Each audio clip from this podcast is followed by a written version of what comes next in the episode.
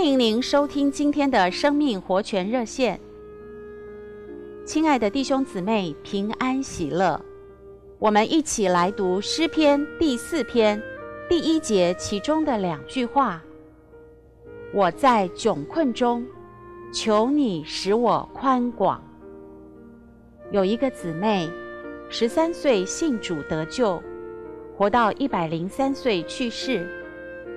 当她一百岁时，有一个弟兄去见他，问他说：“为什么神留他在地上这么久？”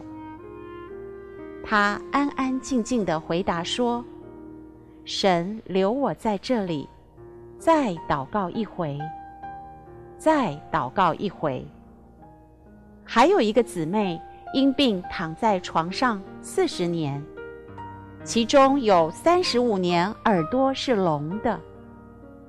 一天，他对来看望他的弟兄们说：“我以前很活泼，这里跑那里跑。”可是教会里许多该祷告的工作都没有做。今天我躺在这里已经四十年了，天天都做祷告的工作。这两位姊妹并没有因年老力衰、疾病缠身而生气、埋怨、急躁，反而借着祷告，成为神在地上的童工。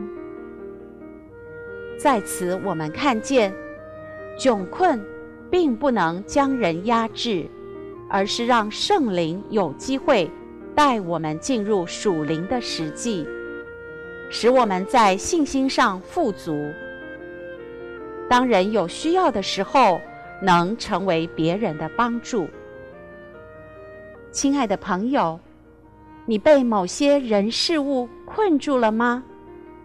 愿神带你到宽广之地去享受它，使你成为丰富的。谢谢您的收听，我们明天再见。